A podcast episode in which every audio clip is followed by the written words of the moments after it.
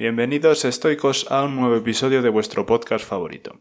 Volvemos del verano con muchas ideas frescas y ganas de seguir con el proyecto. Vamos a decir, ¿por qué no?, que con este episodio inauguramos la segunda temporada y como todo el mundo sabe, las casas hay que iniciarlas por los cimientos. El día de hoy hablamos de los cimientos de la filosofía occidental y lo hacemos de la mano de Sócrates.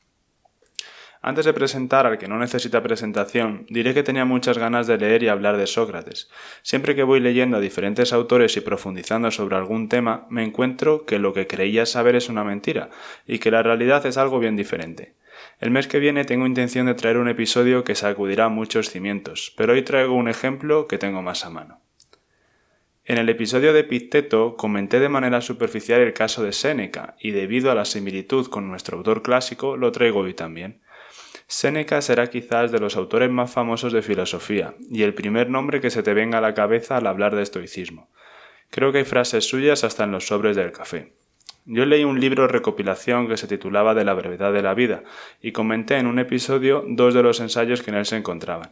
Más adelante leí todas sus cartas a Lucilio y me dejaron un tanto frío, pues sí, había ideas muy interesantes, pero su potencia inicial se iba diluyendo según avanzabas. Tenía un sonido hueco. Aparqué la, opción de hacer otro episodio hasta nueva orden.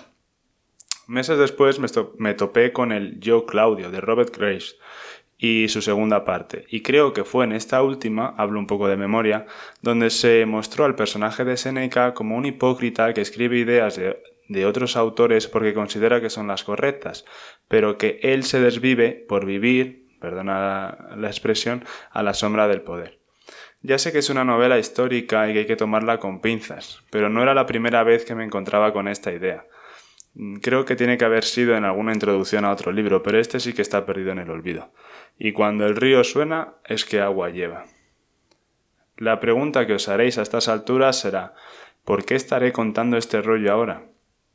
Pues os lo cuento porque en todas las lecturas que he hecho no he encontrado a nadie que hable mal de Sócrates.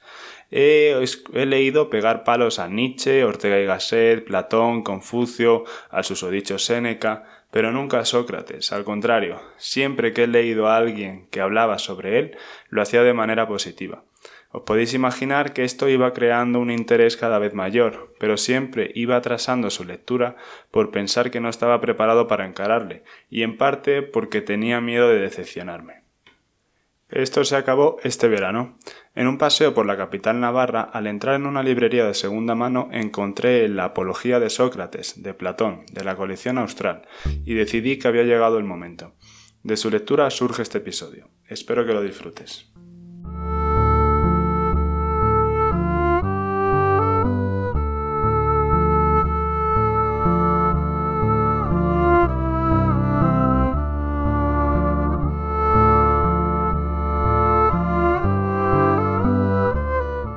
Sócrates nació en Atenas en el 470 a.C. y fue uno de los filósofos más grandes no solo de la filosofía occidental, sino también de la mundial. Para hacernos una idea de su importancia, simplemente destacar que se utilizó su existencia para dividir a los filósofos griegos clásicos en dos, los presocráticos y los que vinieron después. Tan importante fue su vida que es cuando llevó a cabo su obra, como su muerte, que es uno de los ejemplos de templanza y honestidad intelectual más grandes que ha dado la historia de la humanidad. Sabemos poco de su vida más allá de la filosofía. Sirvió como plita en la batalla de Potidea durante la guerra del Peloponeso en el año 432 a.C. y se mantuvo siempre al margen de la política. Con su obra acabamos rápido. No tiene obras escritas conocidas. ¿Cómo sabemos entonces qué enseñaba este maestro?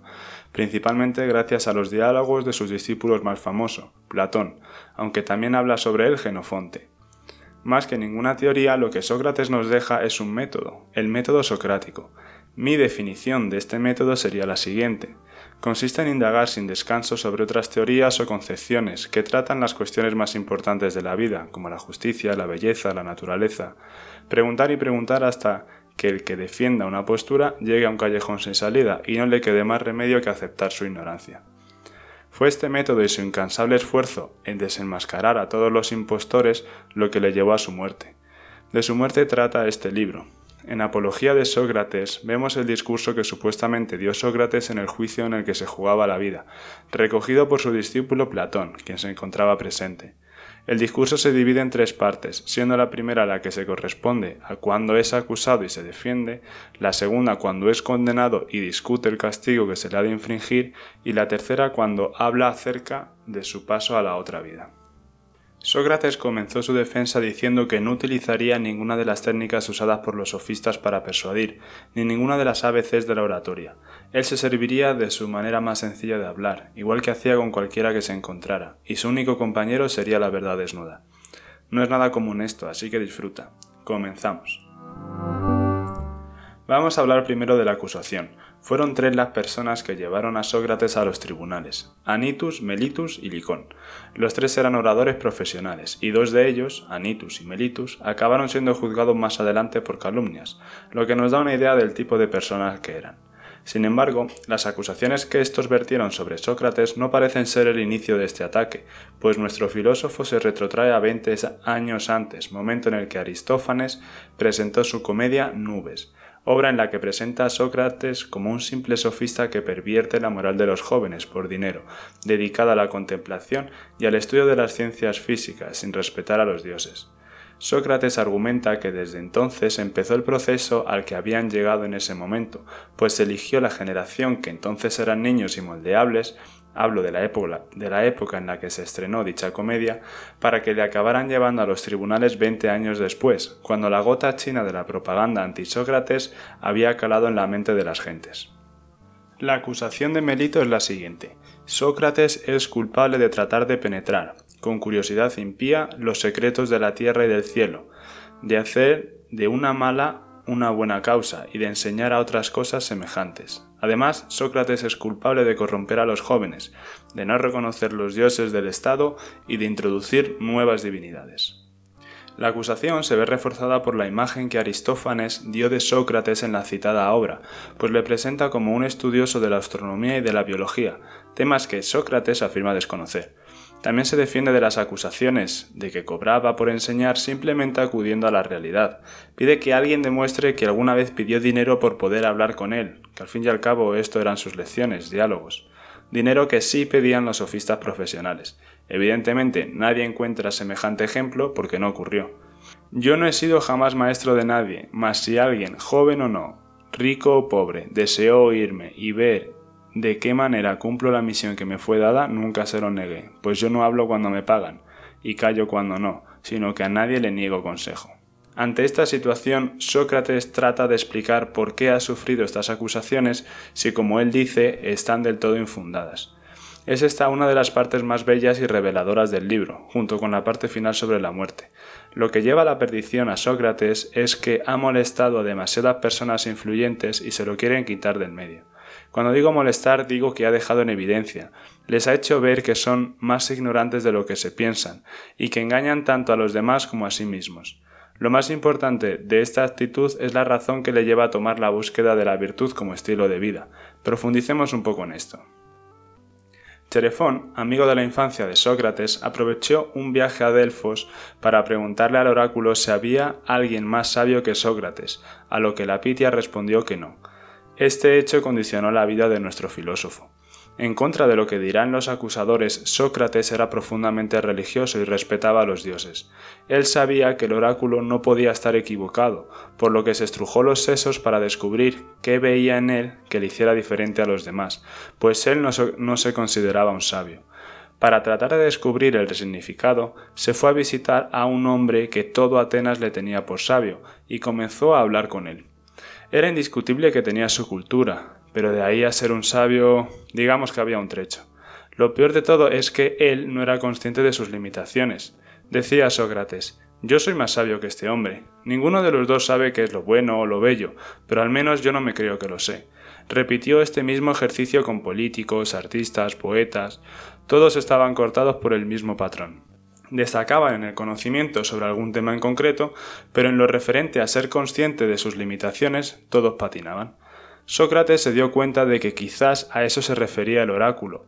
El conocimiento que puede alcanzar el hombre es minúsculo al lado de la sabiduría de los dioses. En este escenario, el hombre que sea consciente de su ignorancia tiene la partida ganada.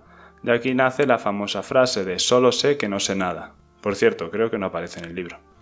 De aquí también se deriva algo bien bonito. Los más humildes, los que se piensan ignorantes, al final son los mejores preparados para la sabiduría. No puedo evitar pensar en nuestros abuelos. Este trabajo incansable, que consiste en decir a todos los que se crean algo o directamente a todos los que se encuentre por la calle que lo que creen saber es una falacia y que más le valdría aceptar su ignorancia, le fue granjeando los enemigos que acabaron con él en los tribunales. El mismo Sócrates dice que toda esta gente se volvía a equivocar por tomarla contra él, pues al destacar su falta de virtudes, si de verdad fueran personas íntegras y sabias, deberían agradecérselo y redirigir su malestar contra ellos mismos, por ser tan viciosos. En vez de eso tratan de quitárselo de en medio, confirmando así el juicio de nuestro sabio.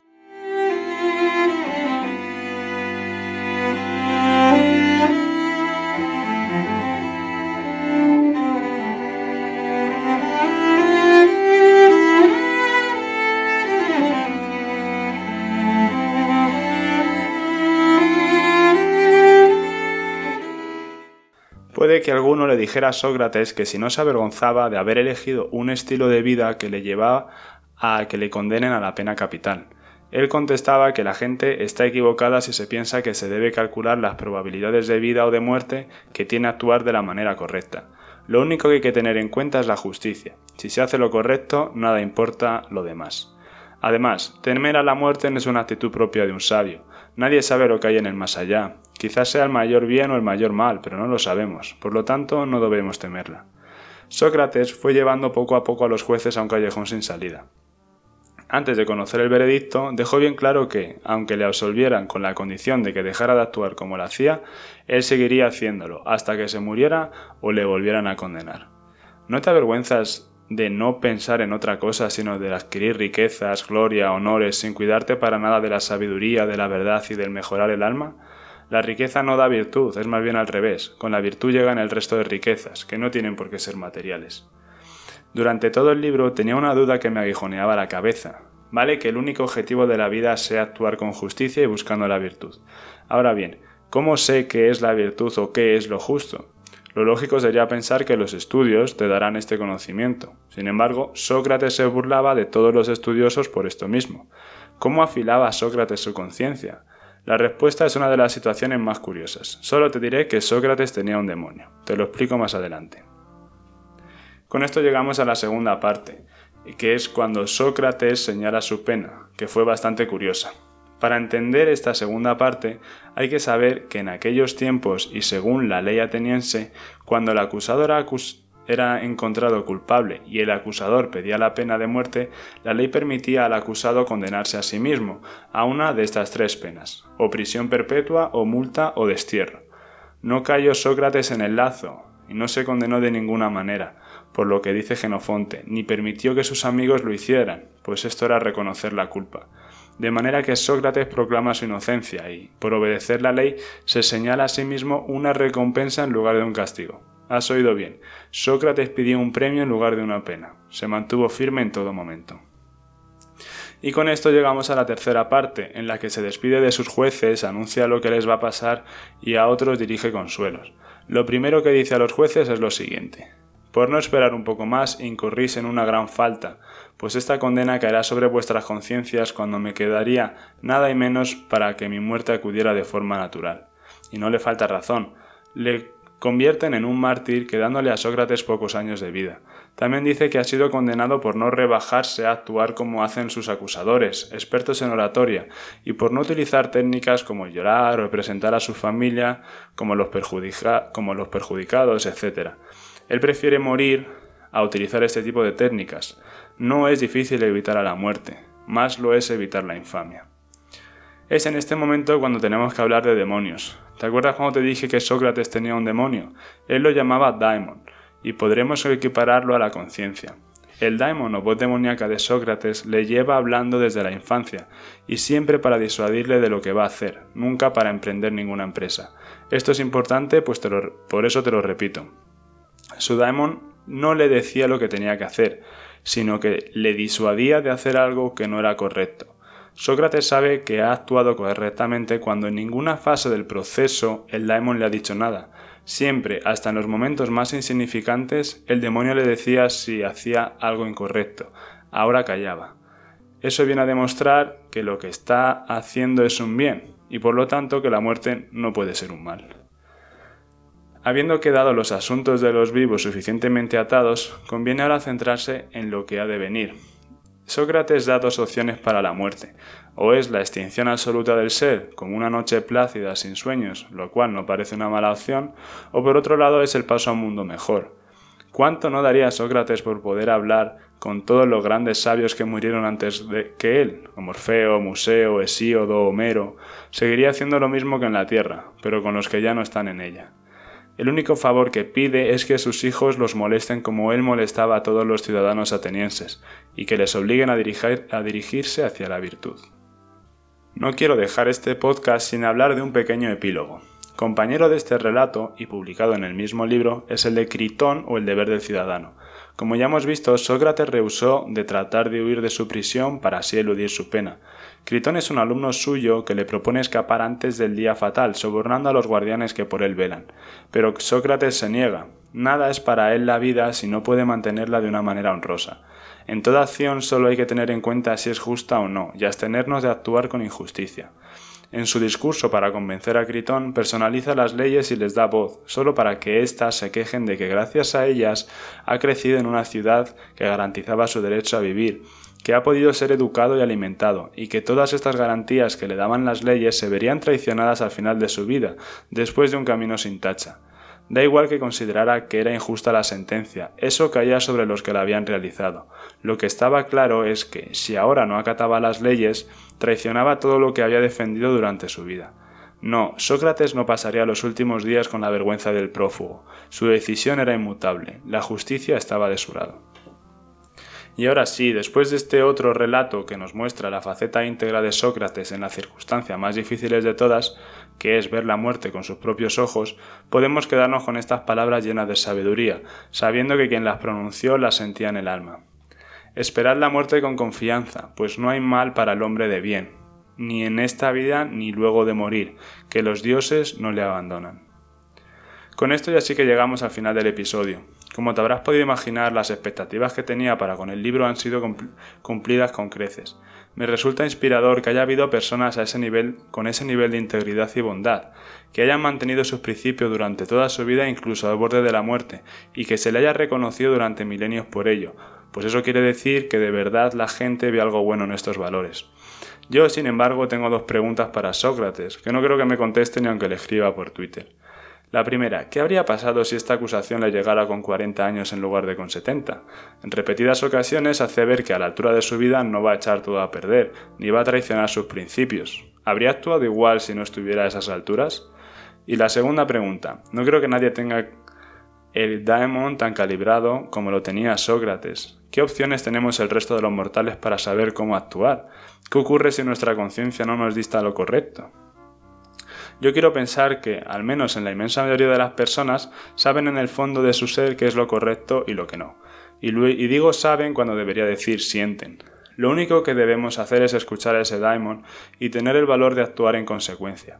Haz todas las noches un examen de conciencia repasando lo ocurrido durante el día y premiate con los aciertos y repréndete con los errores. Si te acuestas con la conciencia tranquila es que has actuado bien, y aunque tuvieras que vivir el mismo día por el resto de la eternidad, serías agradecido. Con esto ya sí que me despido. Espero que te haya gustado y que hayas aprendido algo interesante.